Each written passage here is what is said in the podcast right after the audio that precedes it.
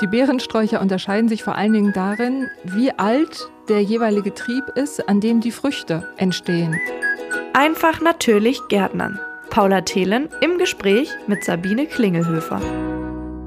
Hallo und herzlich willkommen zu Einfach natürlich Gärtnern, dem Podcast für Gartennerds und für Pflanzenfreunde und für alle, die dies gerne noch werden wollen. Ich bin Paula Thelen, ich bin Journalistin bei Radioaktiv und ich sitze hier heute wie immer zusammen mit Sabine Klingelhöfer. Sie ist Gärtnerin und Gartenbauingenieurin bei der Firma Neudorf. Hallo Sabine. Hallo Paula. Sabine, es ist ein schöner Anlass heute, weil wir über Obststräucher reden, über die Angst vorm Schnitt oder wie du unseren Zuhörenden da draußen diese Angst nehmen kannst. Aber es ist gleichzeitig auch ein bisschen trauriger Anlass. Es ist die letzte Folge mit uns beiden zusammen. Ja, das stimmt, Paula. Also Podcast geht ja weiter, aber nicht mit dir und das finde ich total schade, weil das hat mir echt viel Spaß gemacht und ich habe deine vielen Fragen geliebt. ja, mir hat es mindestens genauso viel Spaß gemacht. Bleibt auf jeden Fall bis zum Ende dran. Die Folge gibt es ja jetzt nämlich auf jeden Fall noch und es geht auch weiter. Dazu erzählen wir am Ende gerne mehr. Heute soll es aber um die Obststräucher gehen. Keine Angst vorm Schnitt. Können wir darüber denn überhaupt so viel sprechen oder muss man nicht einfach sagen, schneidest du da, schneidest du da, fertig?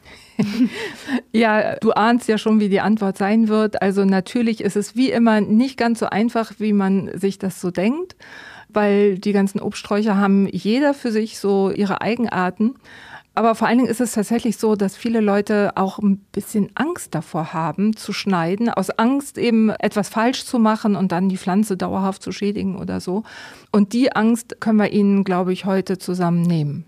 Und das ist ja, glaube ich, auch ziemlich sinnvoll, weil Beeren, ich glaube, das wird immer gängiger. Also ich habe jetzt neulich im Supermarkt auch schon Stachelbeeren gesehen. Das habe ich jetzt die letzten Jahre noch nie so da gesehen. Also auf dem Markt, dass man das da kaufen kann oder selbst anbaut, ja.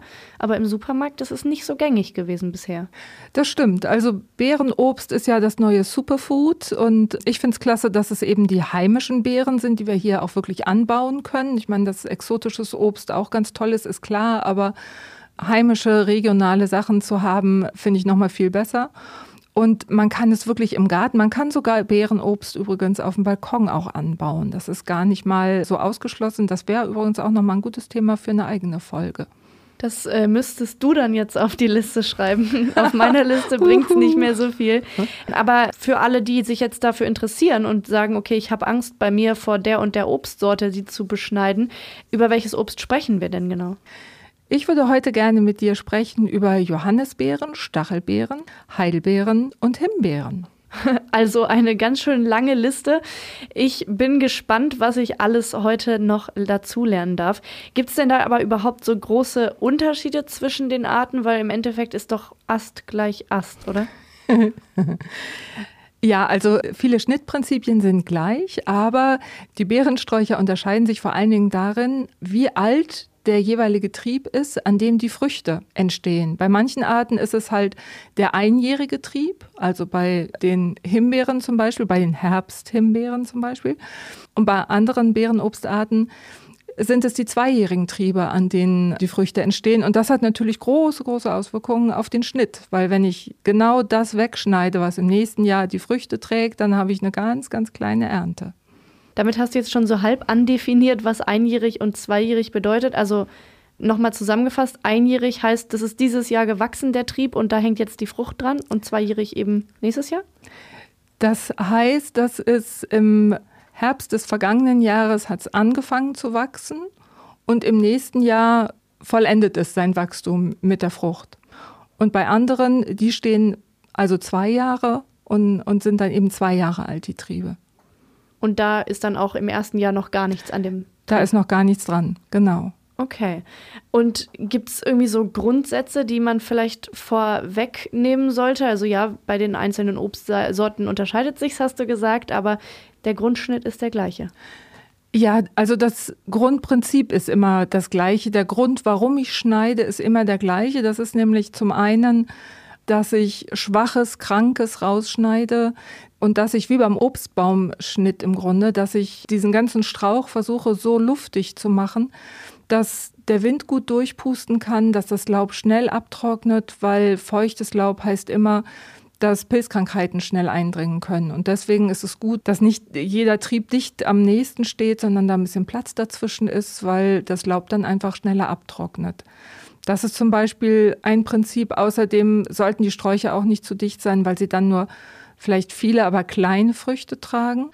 Und eins der Prinzipien, die man immer berücksichtigen sollte, ist, dass in den meisten Fällen, wenn geschnitten wird, dann bitte bis ganz am Boden abschneiden, nicht irgendwelche hässlichen Strünke stehen lassen. Das sieht erstens hässlich aus und ist völlig unnötig. Es gibt ein paar Ausnahmen, da kommen wir nachher noch zu. Aber ansonsten schneidet man, wenn man schneidet, dann radikal. Und kann man denn sagen, lieber zu viel weg als zu wenig oder andersrum? Oder wie ist das? Weil wenn jetzt zum Beispiel das Laub die ganze Zeit feucht bleibt, ja, dann hast du gesagt, dann kommen Pilze, aber wenn es jetzt zu wenig ist, dann ist zu wenig Schatten wahrscheinlich, oder? Nee, zu wenig ist, dann habe ich mich vielleicht um einen Teil meiner Ernte gebracht. Also dann hätte ich mehr ernten können, aber es bleibt dann halt ein bisschen mager.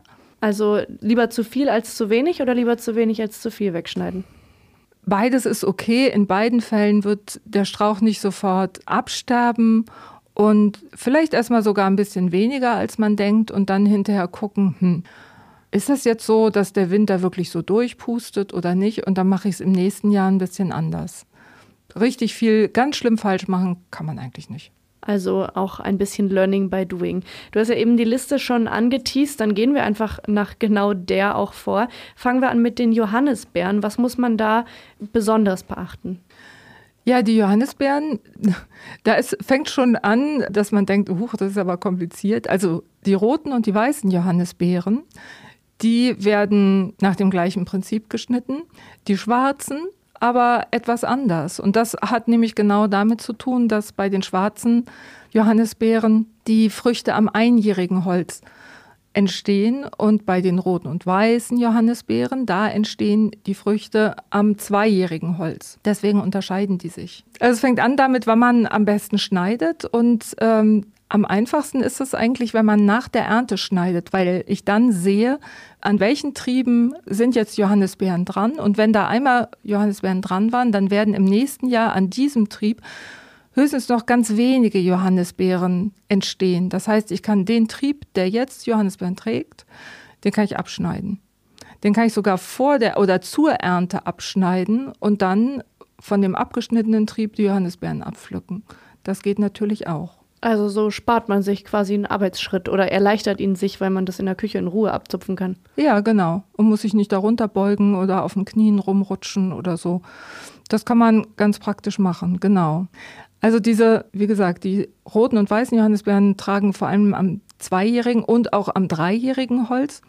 Aber je älter sie werden, umso weniger tragen sie. Das heißt, beim Abschneiden achte ich zunächst mal darauf, dass ich alles, was zu eng steht, abschneide oder was vielleicht auch total schräg wächst. Manchmal gibt es das, dass aus irgendwelchen Gründen Trieb quer diagonal wächst, das nehme ich raus. Alles, was auch sehr dünn aussieht oder kränklich aussieht und eben Triebe, die zu alt sind, sollte ich rausschneiden. Die erkenne ich daran, dass sie auch dicker sind als die anderen. Und die schneidest du dann immer direkt am Boden ab. Also das sind ja Obststräucher, genau. das heißt, die entstehen alle direkt aus so einem Dings am Boden. Oder wie ist das? ja, genau. Also die Triebe kommen direkt aus dem Boden raus und ich schneide sie so tief ab, wie es geht. Wenn ich was stehen lasse, dann ähm, ist das auch immer eine Eintrittspforte für Krankheitserreger und je weniger da stehen bleibt, umso besser. Also ganz am Boden. Zum Schluss hat man dann im besten Fall so acht bis zwölf Triebe stehen gelassen. Das ist so eine gute Anzahl, damit es luftig ist, damit Licht und Sonne auf die Früchte fällt, damit sie möglichst ähm, aromatisch und süß, also so süß werden, wie Johannisbeeren werden können. Und wer will, kann die bestehenden Triebe nochmal um ein Drittel etwa einkürzen. Das ist ja dann definitiv übersichtlich, wenn man das sogar abzählen kann. Nur damit ich jetzt nichts falsch verstehe, die ganze Folge über und vielleicht da draußen auch anderen es so geht. Ein Trieb ist einfach ein Zweig, wo das ganze Zeug dran sitzt. Super. Ja, genau. Genau so ist das. Okay, sehr gut. Und wenn ich mir das jetzt aber nicht merken kann, wo die, also welcher Trieb jetzt älter ist und welcher neuer, das ist ja doch schon schwer zu verstehen auch. Ist, ich glaube, es ist schon eine kompliziertere Folge, um dann in den Garten zu gehen und zu erkennen, welcher Zweig jetzt der richtige ist. Also man kann sich das vielleicht ein bisschen einfacher machen, indem man einfach verschiedenfarbige Bänder sich schnappt und damit zum Beispiel mal die frischen Triebe, die in diesem Jahr rausgekommen sind, das sehe ich, die sind ganz frisch und jung, der Trieb ist noch gar nicht so doll verholzt und noch eher dünn. Da mache ich einfach mal um diese Triebe ein Band drum und lasse das auch bis zum nächsten und übernächsten Jahr drum. Und wenn ich das jedes Jahr mit einer anderen Farbe mache, dann weiß ich irgendwann, ah, letztes Jahr waren es die weißen, das sind die dieses Jahr sind die dann schon ein Jahr alt und so weiter, dann, dann habe ich vielleicht eine bessere Möglichkeit, einen Überblick zu kriegen. So kann man ja seinen Garten richtig gut noch kennenlernen. Das war jetzt die Anleitung für die roten und weißen Johannisbeeren. Wie sieht es aus bei den schwarzen? Genau, bei den schwarzen ist es ein bisschen anders. Übrigens haben die schwarzen Johannisbeeren den höchsten Vitamin C-Gehalt aller Früchte im Garten. Wahrscheinlich, weil wir alle keine Zitrusfrüchte im Garten haben hier, oder? könnte damit zusammenhängen, genau. Also bei den Johannisbeeren ist es erstmal auch so, die kann ich auch gut direkt nach der Ernte schneiden. Bei denen ist es halt so, die tragen vor allen Dingen die Früchte am einjährigen Holz. Das ist also eben der große Unterschied zu den weißen und den roten Johannisbeeren. Das sind also die Triebe, die sich zum Ende des Vorjahres hin entwickelt haben und die im nächsten Frühling dann Blüten tragen und dann eben die Früchte. Das heißt, ich kann abschneiden, nach der Ernte alles, was keinen Neuaustrieb zeigt, also alles, wo ich sehe, oh, das sieht schon ein bisschen älter aus, da kommt kein neuer Trieb irgendwo raus, den schneide ich radikal runter. Dann gibt es bei den schwarzen Johannisbeeren auch immer mal Triebe, wo im unteren Bereich neue Austriebe rauskommen. Die kann ich ja lassen. Das ist ja dann wieder ein Trieb, der sich jetzt neu entwickelt hat und der im nächsten Jahr dann Früchte trägt. Und den lasse ich wachsen, aber den alten Trieb, der oben schon Früchte getragen hat, den kann ich abschneiden, bis zu diesem Neuaustrieb, der da gerade rauskommt. Das heißt, nach ein paar Jahren wird sich das dann auch ordentlich, ne, nennt man es dann noch verzweigt haben? Ja, das, das kann schon sein. Und irgendwann macht es aber Sinn, diese stärkeren verzweigten Triebe auch mal komplett rauszuschneiden, eben damit ich wieder ein bisschen mehr Platz habe da. Jetzt haben wir ja schon eine ganz schöne Menge gesammelt, einfach nur zu den Johannisbeeren. Also Zeit mal zur nächsten Beere zu kommen. Die Stachelbeere war auf deiner Liste eben auf Platz zwei. Wann beschneide ich die überhaupt am besten? Auch die Stachelbeere kann man gut nach der Ernte beschneiden, aber man kann es auch im Winter schneiden. Da ist meistens der beste Zeitpunkt so Ende Februar bis Mitte März, also bevor die ersten Blätter wieder raustreiben. Nicht vor dem Winter oder nicht im Dezember, Januar, wenn noch starke Fröste kommen. Das ist für alle Pflanzen ein schlechter Zeitpunkt für einen Rückschnitt, weil ich dann immer Angst haben muss, dass nochmal so ein minus 15 Grad Frost kommt und das vertragen gerade frisch geschnittene Pflanzen und Gehölze nicht so gut. Also entweder nach der Ernte oder auch im Winter. Im Ausgang des Winters, wie man so schön sagt, kann man die Stachelbeeren ganz gut schneiden. Und schneide ich da an den einjährigen oder an den zweijährigen Trieben? genau, also bei Stachelbeeren ist es so, die tragen die besten Früchte an den einjährigen Trieben. Das sind dann meist die Seitentriebe der zwei- und dreijährigen Triebe. Ähm, also noch komplizierter. Ja, also ich merke schon gerade, es hört sich alles ein bisschen kompliziert an. Das war eigentlich gar nicht meine Absicht. Ich gebe mein Bestes, ganz viele doofe Fragen zu stellen, damit vielleicht trotzdem ganz viel noch draußen ankommt von dem, was ankommen soll. Genau. Ich meine, im Zweifelsfall, wenn ihr überhaupt nicht wisst, was soll ich denn jetzt um Himmels Willen abschneiden, alles, was zu dicht ist, alles, was zu eng steht, weg, das ist schon mal eine gute Idee. Und im schlimmsten Fall sind es halt ein paar Beeren weniger als im Vorjahr. Genau. Oder falls noch mehr Fragen sind, einfach an Neudorf wenden. Ja, unbedingt. Ruft an. Kontaktdaten gebe ich euch am Ende nochmal. Aber machen wir nochmal weiter mit den Stachelbeeren. Da wollte ich gar nicht so doll einschreiten. Also die Seitentriebe der zwei- und dreijährigen Triebe, die tragen die Früchte. Genau, die tragen die, die besten Früchte. Das heißt, wenn es irgendwann älter wird, ich merke das ja auch, deswegen ist es so schlau, nach der Ernte zu schneiden. Also wenn ich irgendwo sehe, ey, da, da hängen jetzt nur noch an einem Trieb so zwei, drei Früchtchen dran und das war's dann schon mit der Stachelbeere an dem Trieb, dann schneide ich genau diesen Trieb weg, weil wenn er jetzt so wenig getragen hat, wird er im nächsten Jahr noch weniger tragen. Der kann dann einfach weg. Der hat seine Chance gehabt und fertig. Strafe muss sein. Wie sieht es denn überhaupt aus mit dem Wachstum der Stachelbeere? Wächst die schnell? Nee, die wächst nicht so schnell. Also da muss man auch nicht so schnell ran. Was da passiert, wenn man da nicht so, so gut auslichtet, dann werden die innen auch mal kahl. Dann sterben einfach manche Triebe ab, die, die werden einfach trocken und da kommt dann überhaupt kein Blättchen mehr raus. Die kann man dann natürlich auch abschneiden. Was man auch abschneiden kann, sind natürlich Triebe, die irgendwie auf dem Boden liegen, weil sie so niedrig gewachsen sind. Es sollten grundsätzlich bei der Stachelbeere so sechs bis acht Leitäste stehen bleiben, also Hauptäste stehen bleiben mit ihren Verzweigungen, an denen dann die Stachelbeeren wachsen. Das ist so eine ganz gute Zahl. Ähm, ja, und wie kommen da jetzt, also ich hoffe, ihr seid alle mit dem Kopf richtig dabei, weil ich finde meine Frage schon sehr kompliziert, aber sie interessiert mich wirklich sehr. Wenn die äh, zwei- bis dreijährigen Zweige, die müssen ja erstmal alt werden. Und wenn da dann immer die Seitentriebe, die Einjährigen nur was tragen, müssen die Seitentriebe ja auch irgendwann trotzdem mal alt werden. Also wie kriege ich von da wiederum neue Verzweigungen hin? ja, das ist eine super Frage. Also wenn es, wenn es sich einfach zu oft verzweigt hat, dann wird es auch wieder unübersichtlich und dann würde ich so einen Trieb auch irgendwann einfach rausschneiden. Weil sonst wird es wieder im Inneren zu, zu dicht. Wenn man immer mehr Verzweigungen zulässt, sozusagen, dann wird es einfach zu dicht. Und die Verzweigungen, solange sie noch nicht zu viel sind, die kommen aber automatisch oder muss ja. ich dafür was machen? Die, die kommen in der Regel automatisch. Man kann die neu gewachsenen Triebe, die Jungtriebe, die kann man etwas einkürzen, damit sich noch mehr Verzweigungen bilden. Das ist ein guter Hinweis. Das kann man machen, wenn man sagt, also äh, ich habe hier nur gerade Triebe, da verzweigt sich gar nichts. Dann einfach mal ein bisschen einkürzen, so zehn Zentimeter reicht schon. Und dann entwickeln sich neue Seitentriebe und das geht weiter. Okay, also die Stachelbeere hatte einiges an komplizierten Abläufen zum Beschneiden mit dabei. Ich hoffe, bei der nächsten Beere wird es ein bisschen einfacher. Die Heidelbeere war auf Platz drei deiner Obstliste, mit der wir uns heute beschäftigen wollen. Was braucht die Heidelbeere, damit sie schön viele Früchte in meinem Garten trägt, sodass ich keine mehr kaufen muss? Das kommt auf den Konsum an natürlich. Also Heidelbeeren sind echt nicht problematisch beim Schnitt. Da ist eher problematisch, dass das ja Pflanzen sind oder Sträucher sind, die zu den sogenannten Moorbeetpflanzen gehören. Das heißt nicht, dass ich sie nur ins Moor pflanzen kann, aber das heißt, dass sie eine eher saure Erde brauchen.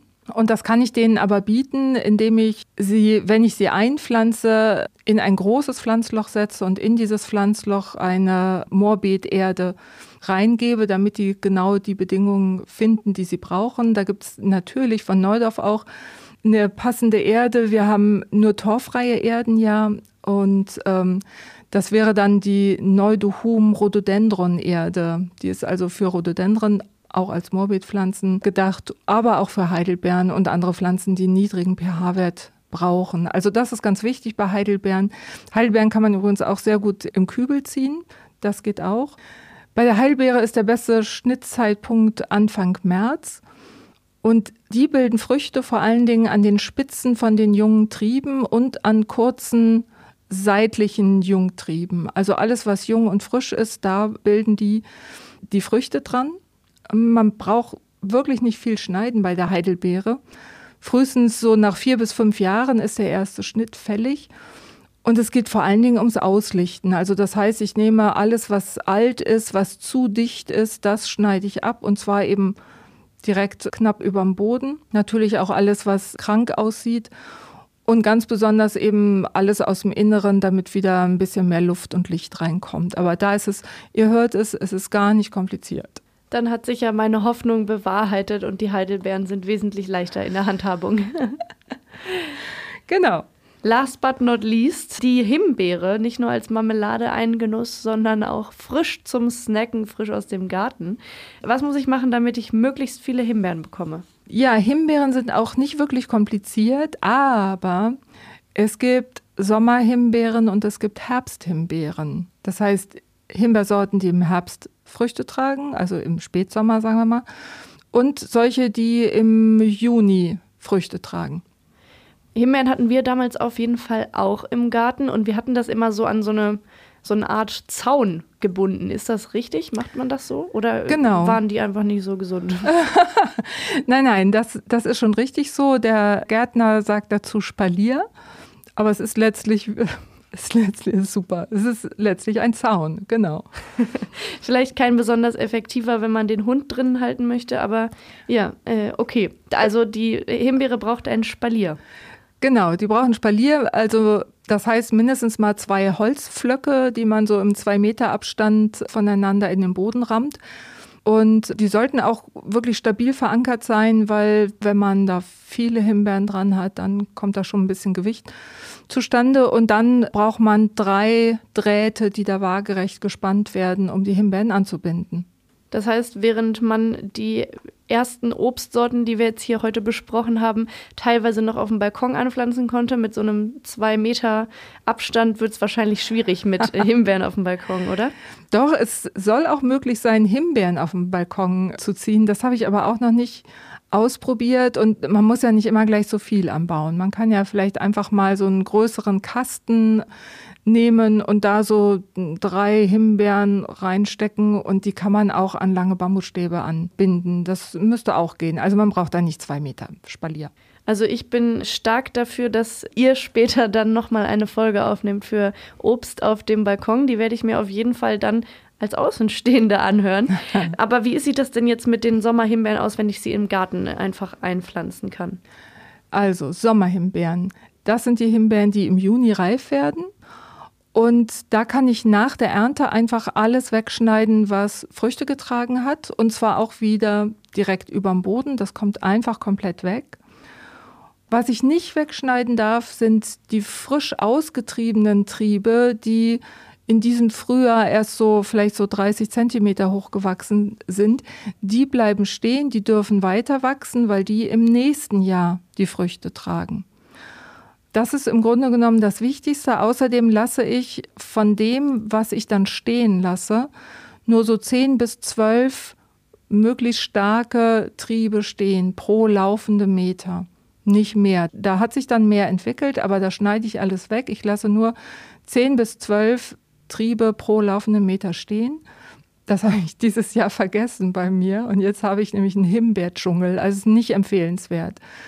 Aber dafür hast du mehr Himbeeren, oder? Oder wird es dann auch signifikant weniger? Die Himbeeren sind tatsächlich kleiner und es ist wirklich nervig mit dem Pflücken, weil die, die Triebe so voreinander stehen und die haben ja diese ganz kleinen Stacheln. Das ist nicht so angenehm. Also wirklich schneidet das wirklich konsequent weg, sonst habt ihr ständig zerkratzte Hände und Arme beim Himbeerenernten. Und ich hoffe, ihr hört das mit einem Notizzettel nebenbei, dass ihr euch für euer Obst der Wahl auch äh, ordentlich was notieren könnt, was denn, worauf es denn ankommt. Oder ihr versteht es direkt und könnt es direkt draußen umsetzen. Das gleiche gilt jetzt natürlich nochmal für das Thema Herbsthimbeeren. Was ist da der Unterschied? Das stimmt, genau. Herbsthimbeeren, die tragen, wie der Name schon sagt, eben im Spätsommer. Das Gute an den Herbsthimbeeren ist, dass man damit den Himbeerkäfer aus dem Weg geht. Das ist ein Schädling, der die Früchte befällt und der befällt halt die früheren Sorten und nicht mehr die späteren Sorten. Insofern, wer schon mal mit dem Himbeerkäfer Kontakt gehabt hat, der legt seine Eier in die Früchte und dann sind da Larven drin, die man nicht mag. Dann lieber die Herbsthimbeeren pflanzen. Und könnte man einfach abwechseln? Also Pflanze 1, Pflanze 3, Pflanze 5 Sommerhimbeere und der Rest dazwischen dann immer eine Herbsthimbeere? Das könnte man auch probieren. Ich würde es allerdings, ich habe es ja gern besser sortiert. Ich würde ans eine Ende die eine Sorte und ans andere Ende die andere Sorte machen. Sonst kommen wir mit dem Schnitt durcheinander. Guter Punkt. Und ein gutes Thema beim Schnitt sind wir jetzt. Wie schneide ich denn Herbsthimbeeren? Genau, bei den Herbsthimbeeren schneide ich auch wie bei den Sommerhimbeeren Mitte Mai Ruten runter, aber ich lasse pro laufende Meter ungefähr 20 Ruten stehen. Also 20 Ruten, die in diesem Jahr gewachsen sind, lasse ich stehen. Und die tragen dann im Herbst, also im gleichen Herbst, die Früchte. Und nach der Ernte kann ich alles wegschneiden, was da ist, direkt am Boden. Es bleibt also nichts stehen, wenn ich Herbsthimbeeren habe. Also bei Herbsthimbeeren treibt erst was aus, dann schneide ich was weg, dann kommt die Ernte und dann schneide ich alles weg. Genau. Okay, und da redest du jetzt immer von dem Wort Route. Das ist einfach äh, äquivalent zu Trieb? ja, ganz genau. Man nennt das Route vielleicht einfach, weil es so lang ist. Keine Ahnung, wer das mal geprägt hat. Okay, also Gartenwörter lernen mit Sabine. Fachsprache, genau. Genau, also bei den Herbsthimbeeren ist es gut, bei den Sommerhimbeeren aber auch, wenn man da eine dicke Mulchschicht um die Pflanzen, also auf dem Boden ausbringt. Und bei den Herbsthimbeeren eben vor allen Dingen, weil man da wirklich alles wegschneidet, damit die Stümpfe gut geschützt sind vor dem Frost. Ja, und dann treiben die im nächsten Frühjahr aus und dann fängt man halt wieder so im Mai an, da einzukürzen oder vielmehr die Menge an Routen zu reduzieren. Das klingt nach einem Schlusswort zu dem Schnitt der Herbsthimbeeren, richtig? Ja, ich glaube, damit ist alles gesagt. Gibt es denn sonst noch was zur Pflege allgemein von Obststräuchern? Ja, durchaus, wie du dir denken kannst, oder ihr da draußen natürlich auch. Also Obststräucher sollte man schon einmal im Jahr düngen. Die stehen ja jahrelang am gleichen Platz und da ist der Boden irgendwann ausgelaugt an Nährstoff und deswegen macht es da Sinn, einen organischen Dünger zu geben. Und das ist Gottlob bei allen äh, Beerensträuchern gleich. Im Frühjahr bitte düngen. Also so im März, wenn die ersten Blättchen sich zeigen, wenn der erste Austrieb beginnt, dann kann man einen organischen Dünger daran geben. Wir haben von Neudorf ja den AZ-Beeren- und Obstdünger, den man, wie der Name schon sagt, für Beeren natürlich nehmen kann, aber auch für Erdbeeren, für äh, Apfelbäume und so weiter. Das ist das eine. Und wenn ihr neue Pflanzen setzt, dann eben eine torffreie Erde mit ins Pflanzloch geben, eben aus dem gleichen Grund, stehen jahrelang am gleichen Platz. Da macht das Sinn. Wir haben da die Neudohom Beerenobsterde, die ist torffrei und die kann man gut ins Pflanzloch mitgeben. Außer natürlich bei der Heidelbeere, weil da muss ja die Rhododendronerde rein. Genau. Sehr schön. Ich konnte mir immerhin ein paar Dinge merken. Wenn ihr noch mal was nachlesen wollt, könnt ihr das in den Show Notes tun. Aber bevor ich dazu noch was sage, gibt es auch am Ende dieser Folge die drei ultimativen, die drei Top-Tipps für einen gelungenen Obststrauchschnitt. Boah, das ist echt ein Zungenbrecher. Obststrauchschnitt. Also die drei Tipps sind schneiden. Lieber schneiden als nicht schneiden. Traut euch, kein Strauch geht ein, wenn ihr da irgendwas falsch macht. Dann das Düngen bitte nicht vergessen, äh, macht sich auch im Aroma übrigens bemerkbar. Und alle Beerenobsträucher freuen sich auch, wenn ihr Pflanzenmulch um die Pflanzen herum ausbreitet in Form von Rasenschnitt oder anderen organischen Abfällen. Und das ist der Schlusssatz für die gesamte Folge. Damit kommen wir zum Thema Fragen. Wenn ihr Fragen habt, weil wir, weil das wirklich eine komplizierte Folge war, dann schaut erstmal in die Show Notes, weil da haben wir das Ganze nämlich alles nochmal aufgeschrieben. Vielleicht ist es leichter, das nochmal nachzulesen. Wenn das aber noch nicht alle Fragen beantwortet, dann schreibt dem Team von Neudorf sehr gerne. Die beantworten euch alle Fragen, entweder per Instagram oder per Facebook Direktnachricht oder ihr schaut mal auf neudorf.de, da gibt es noch mehr Kontaktmöglichkeiten zum Team von Neudorf oder zu Sabine. Und damit würden wir jetzt Tschüss sagen und bis zum nächsten Mal. Aber an dieser Stelle sagt nur Sabine bis zum nächsten Mal. Denn es ist für mich ein Abschied von diesem Podcast, der mir wirklich sehr viel bedeutet inzwischen. Paul, das ist wirklich nicht einfach. Also ich finde es auch echt schade, dass unsere gemeinsame Zeit hier aufhört. Du hast tolle neue Sachen vor. Das freut mich auch total für dich. Aber ja, hier jetzt wirklich Adieu zu sagen, ist schade muss ich schon sagen. Paula, es hat mir total viel Spaß gemacht mit dir. Es war eine super Zeit. Oh, danke, Sabine. Das kann ich wirklich von ganzem Herzen nur zurückgeben. Es fällt mir nicht leicht, das abzugeben hier. Es hat mir wahnsinnig viel Spaß gemacht, mit dir zusammenzusitzen und so viel Neues zu lernen. Also ich bin jetzt so ein bisschen die Geheimwaffe in meinem Freundeskreis, wenn es ums Gärtnern geht oder um jegliche Sachen rund um Pflanzen. Also da ist, ich bin die Ablegerin geworden von der Gartenexpertin. Also von daher, ich hoffe, ich werde mir dieses Wissen alles behalten behalten, aber ich kann ja auch weiterhören, denn dieser Podcast, der bleibt natürlich. Der soll weitergehen und das mit meiner Kollegin Katharina Morg. Noch ist sie meine Kollegin, ganz bald aber nicht mehr dann wird sie mit Sabine hier diesen Podcast weiterführen. Jetzt gehen wir erstmal in vier Wochen Sommerpause. Wenn ihr das hier hört, vier Wochen, beziehungsweise vielleicht hört ihr die Folge ja auch schon viel später und die Sommerpause ist vorbei. Wenn ihr aber ganz pünktlich seid, dann vier Wochen, dann hören, hört ihr euch wieder. und genau, dann übernimmt meine Kollegin Katharina Morg. Die darf ab jetzt alles von Sabine lernen. Genau, und auf die Zusammenarbeit freue ich mich natürlich auch. Das glaube ich, das kannst du und ihr da draußen könnt euch auch sehr freuen auf Katharina. Die wird das auch wunderbar machen. Ich bin da zuversichtlich, dass sie das hier gut übernehmen wird. Und damit sagen wir Tschüss für heute und ich sage Tschüss und Sabine sagt bis zum nächsten Mal. Genau, bis zum nächsten Mal und Tschüss, Paula. tschüss, Sabine. Das war der Podcast Einfach natürlich Gärtnern mit Paula Thelen und Sabine Klingelhöfer. Mehr zum Thema gibt's auf neudorf.de.